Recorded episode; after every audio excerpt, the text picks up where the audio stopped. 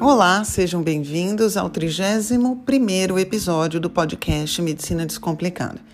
Eu sei que o tema pode parecer um pouco batido, mas a verdade é que é depois de um, mais de um ano de pandemia, tem muita gente que ainda não está cuidando da sua imunidade com hábitos e com eventualmente suplementos.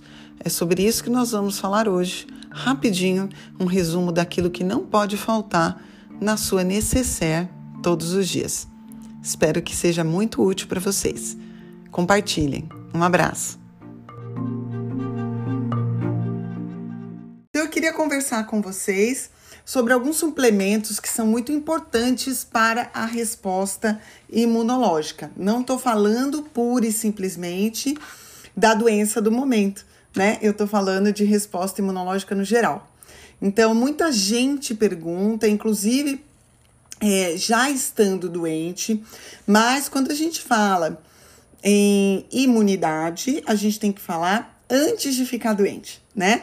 A imunidade nada mais é do que o exército que defende a gente, ou seja, as nossas fronteiras corporais. Imagina o seu corpo como sendo um país.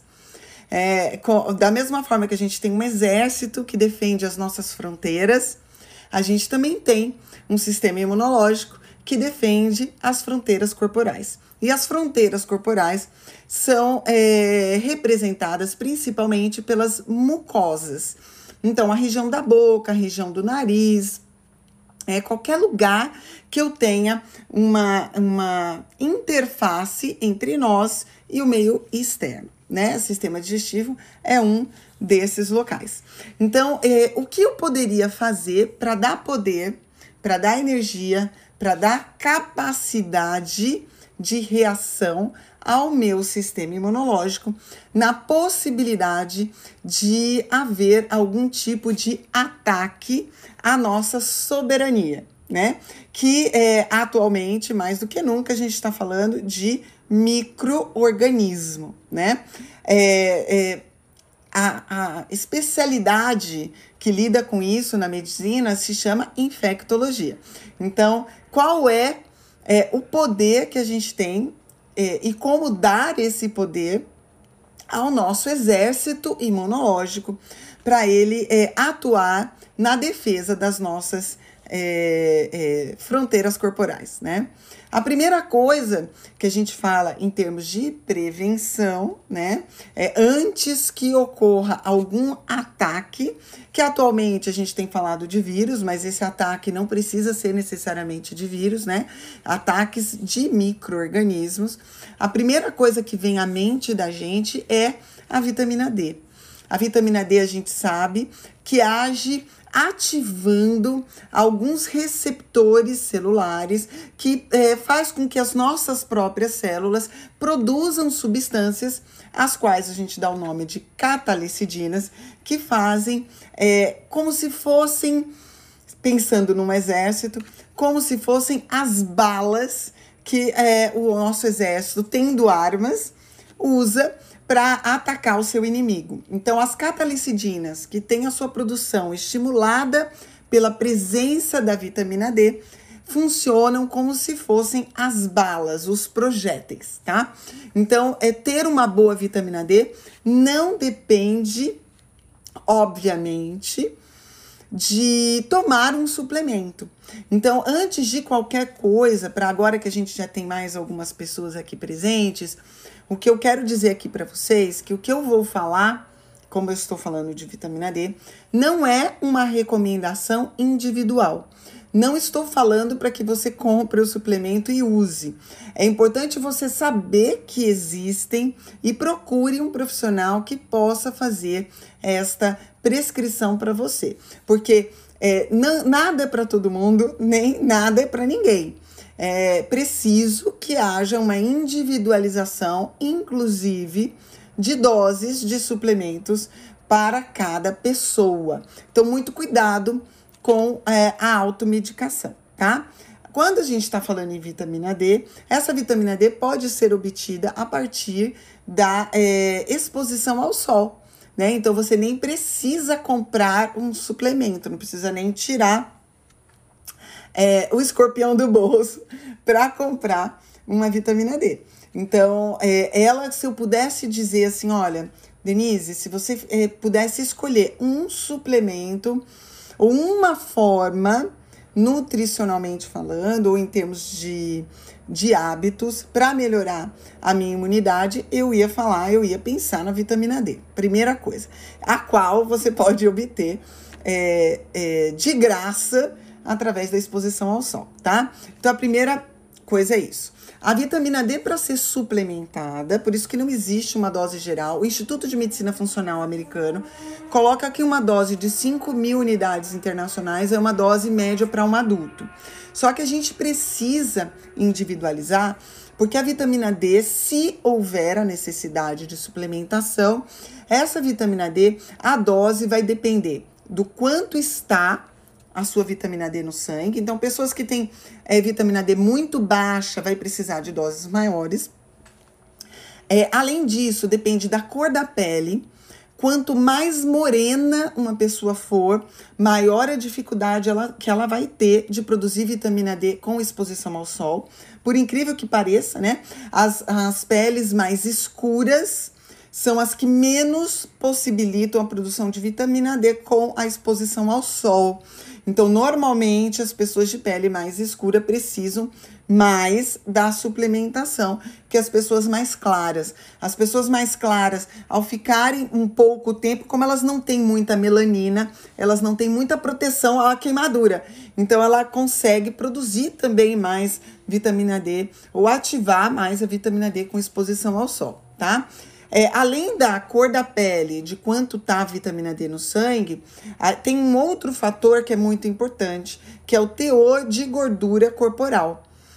Quanto mais gordura corporal você tiver, maior, provavelmente maior será a sua dose de vitamina D. Porque a vitamina D é uma vitamina lipossolúvel. Então ela fica presa, retida no tecido gorduroso. Então, na hora que você, pe você pega o exame de sangue, a vitamina D tá baixa, porque essa vitamina D tá toda presa na gordura, né? Então, não, não necessariamente nós estamos falando de obesidade aqui, né? Tem muitos falso magros, né? Que tem uma quantidade de gordura corporal muito grande. Essas pessoas também podem ter uma dificuldade de elevar a vitamina D com a exposição ao sol e também com a, a suplementação. Então, é preciso a individualização, porque o profissional de saúde capacitado vai poder é, ter uma ideia de quanto ele poderia te dar de vitamina D. Ah, e tem mais um, um fator também, que é a dosagem do PTH, tá? Que é o paratormônio. O paratormônio é contrarregulador dessa vitamina D. Então a gente também tem que tomar cuidado, né? É, com a quantidade que aí, com a dosagem do paratormônio sanguíneo. O que a gente pede é que esse paratormônio fique em torno de 30 no sangue com a suplementação de vitamina D, né? Então, se ele tiver muito alto, é porque provavelmente você precisa aumentar a dose da vitamina D. Se tiver muito baixo, provavelmente você tem que é, reduzir a dose de vitamina D. Então, por todas essas questões questões, apesar do Instituto de Medicina Funcional colocar a dose de 5 mil I como uma dose média de um adulto, eu sugiro que você faça o exame e faça a suplementação é, acompanhado por um profissional de saúde. Nem sempre mais é melhor, tá? Eu sei que muita gente pergunta se pode se usar a vitamina D injetável. Existe vitamina D injetável em doses maiores. Eu, pessoalmente, não gosto, tá? Porque eu gosto daquilo que parece com o, o fisiológico, né? O que seria o quê? Eu ter pequenas doses todos os dias, ao invés de ter uma dose bem alta num dia só. Porque aí eu vou fazer um pico com essa vitamina D e depois ela vai cair. Então, eu sou mais a favor daquela dose diária de vitamina D. Dá um pouco mais de trabalho, né? Porque você não pode ficar esquecendo com frequência, mas é, eu mantenho níveis mais constantes, tá? Dessa vitamina D, sem muitos altos e baixos, tá? Outro suplemento ou outro nutriente que é essencial para nossa imunidade é o zinco. E a gente tem usado em vários esquemas aí de tratamento é, para a virose do momento aí, tá? O zinco é, uma, é um, um, nutriente que funciona, que trabalha em muitas reações corporais, em muitas, é, catalisando muitas reações enzimáticas. No caso da imunidade, a gente sabe que o zinco especificamente tem ação é, antiviral, tem ação diminuindo a possibilidade de replicação de um vírus, alterando o pH celular, dificultando esta replicação. No caso desta virose atual, ele atua inclusive sobre a enzima conversora de angiotensina 2, que é usada pelo vírus para entrar na célula que ele vai parasitar. Então, ele também tem uma atividade específica sobre essa enzima. É, o zinco também age sobre é, algumas enzimas chamadas de, é, que é uma cascata, que chama da caspase. Então, ele pode diminuir a possibilidade da apoptose celular. Então, ele diminui o estresse oxidativo, tá? Então, zinco é muito importante. A gente consegue zinco com, é, na dieta, mas um, um pouco é, é um pouco difícil, tá? Da gente conseguir o zinco. É, como que eu vou dizer assim para vocês? O, o tudo que a gente precisa, né? Só com a dieta. É, mais uma vez, o Instituto de Medicina Funcional americano sugere a dose de 25 miligramas quelado duas vezes ao dia. Cuidado com o zinco, porque ele pode causar é, dores é, gástricas, tá? Epigástricas. Ele pode dar um pouco de intolerância gástrica. Então é importante, quando for usar o zinco, usar após alguma refeição, para não causar gastrite nem dor é, epigástrica aí, né? Nenhuma dor nessa região, algum transtorno digestivo, tá? Mas zinco é super importante. Outro nutriente que eu tenho falado até com uma relativa frequência é a melatonina. A gente sabe que a melatonina é um hormônio envolvido no processo do sono, então a gente chama isso de um hormônio relacionado à nossa cronobiologia, né, a, a dormir. Mas a gente sabe também na evolução das espécies que a melatonina ela é muito mais que isso. Ela surgiu, inclusive, é, bactérias produzem melatonina, plantas produzem melatonina, no entanto que a gente tem o que a gente chama de fitomelatonina, porque a melatonina ela é, na verdade, um grande é, consumidor de radicais livres produzidos nas nossas mitocôndrias. Então, ele é um baita antioxidante. A gente sabe que a melatonina pode reduzir este processo de desgaste celular durante um processo infeccioso. A, a melatonina diminui os efeitos da suplementação de oxigênio em pacientes que estão entubados, por exemplo. Já se estuda, e o que eu saiba, já existe locais é, fazendo a melatonina inalatória para pacientes entubados, por exemplo, para reduzir a possibilidade de fibrose com o uso das, da intubação orotraqueal e do oxigênio com uma pressão alta em altas doses nesses pacientes intubados. Então, a melatonina também tem um efeito aí. Doutora, preciso tomar melatonina? Mais uma vez, não necessariamente, tá? A melatonina é produzida pelo nosso corpo desde que a gente respeite a nossa cronobiologia, a gente apague as luzes. Então, assim que você terminar de assistir esse vídeo, você vai apagar as luzes da sua casa, tirar a luz branca, luz bem suave, porque isso possibilita com que você produza a sua melatonina. Mas as pessoas, quanto mais velhas vão ficando, menos melatonina elas produzem naturalmente tá? Então aumenta também o estresse oxidativo pela falta da melatonina. Existem alimentos que contêm a melatonina. Então eu falo aqui, já dei alguns, é, é, já fiz alguns stories falando sobre isso. Por exemplo, é, o café sem cafeína é um alimento bem rico em melatonina, então pode ajudar a dormir. Algumas frutas também tem, como a cereja, tá? É rica em fitomelatonina. É, o vinho tinto tem fitomelatonina. Então, são alimentos que têm a melatonina no próprio alimento, que pode ajudar. Você também pode consumir alimentos ricos em triptofano, que é um aminoácido precursor da melatonina. B6 também é importante para a produção de melatonina. Então, é, a melatonina não precisa ser necessariamente suplementada, tá? Para ser suplementada, precisa de receita médica. E aqui no Brasil, ela é feita a partir de farmácias de manipulação. É, a fitomelatonina já existe no Brasil para ser suplementada também. Eu gosto muito, eu me sinto muito bem com a fitomelatonina. Existem formas de se manipular melatonina e de se usar. Cuidado, porque algumas pessoas podem ter efeitos colaterais de, de, é, da melatonina, tá? Então, por exemplo, agitação, o dia seguinte ficar com cortisol muito baixo, muito achatado, ter dificuldade para ser produtivo.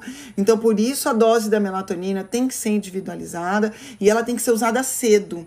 Então, se eu quero dormir às 10 horas, o ideal é que tome 8 e meia da noite, por exemplo, tá? Uma hora e meia antes e sempre que se comece com a menor dose possível. Mais uma vez, gente, nem sempre mais é melhor, tá? Então, cuidado com aqueles suplementos prontos que você compra nos Estados Unidos e tal, que vem com doses de 5, 10 miligramas. São doses muito altas, tá? Muita gente não se sente bem com doses assim e podem ter efeitos colaterais e achatamento do cortisol no dia seguinte, atrapalhando sua produtividade. Tá?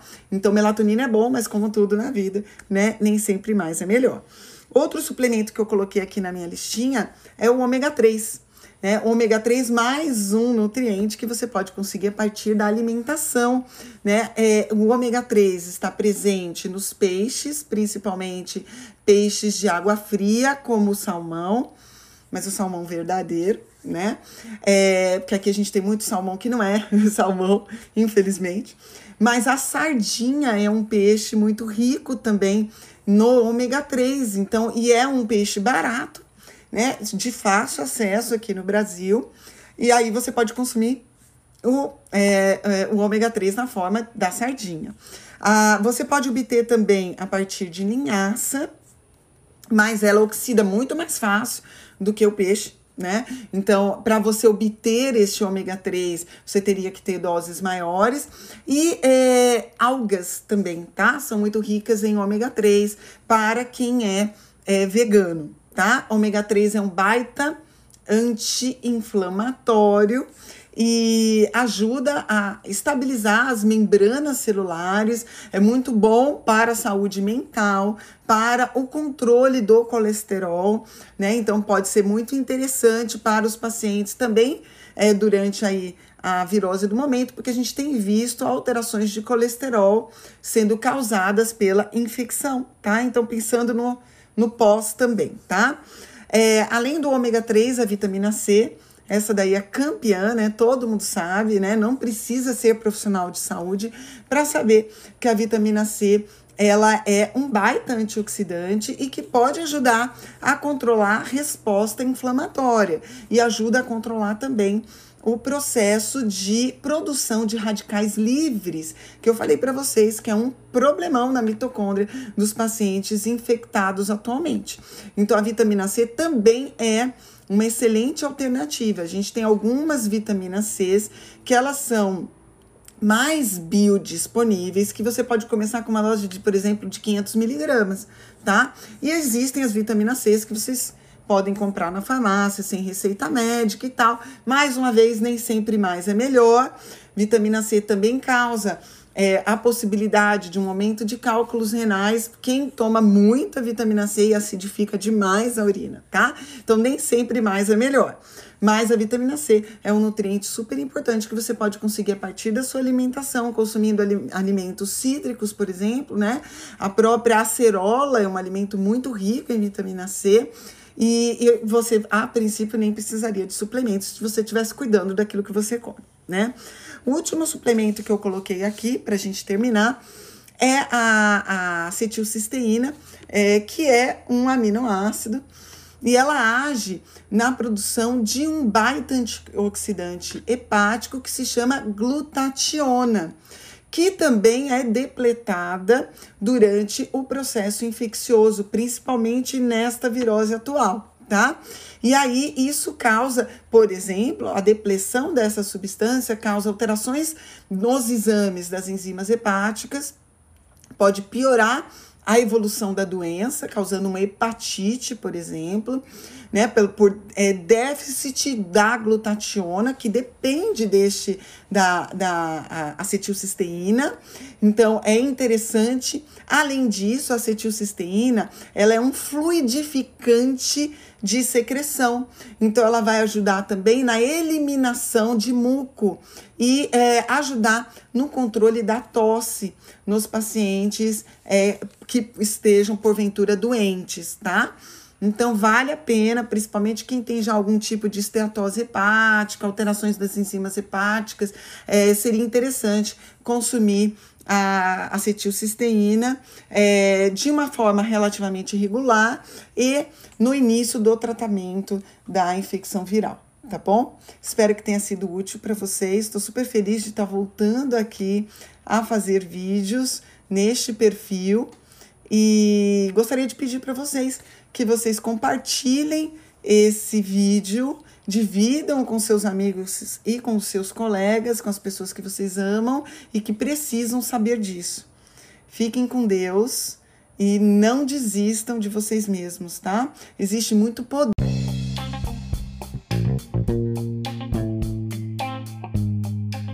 Bem, é isso. Espero que tenham gostado desse áudio, desse podcast e que vocês possam compartilhá-lo com seus amigos, com seus contatos e com seus familiares. Tenho a saúde de vocês em suas mãos. Vocês não estão abandonados. É importante vocês assumirem a responsabilidade sobre vocês mesmos. Um abraço.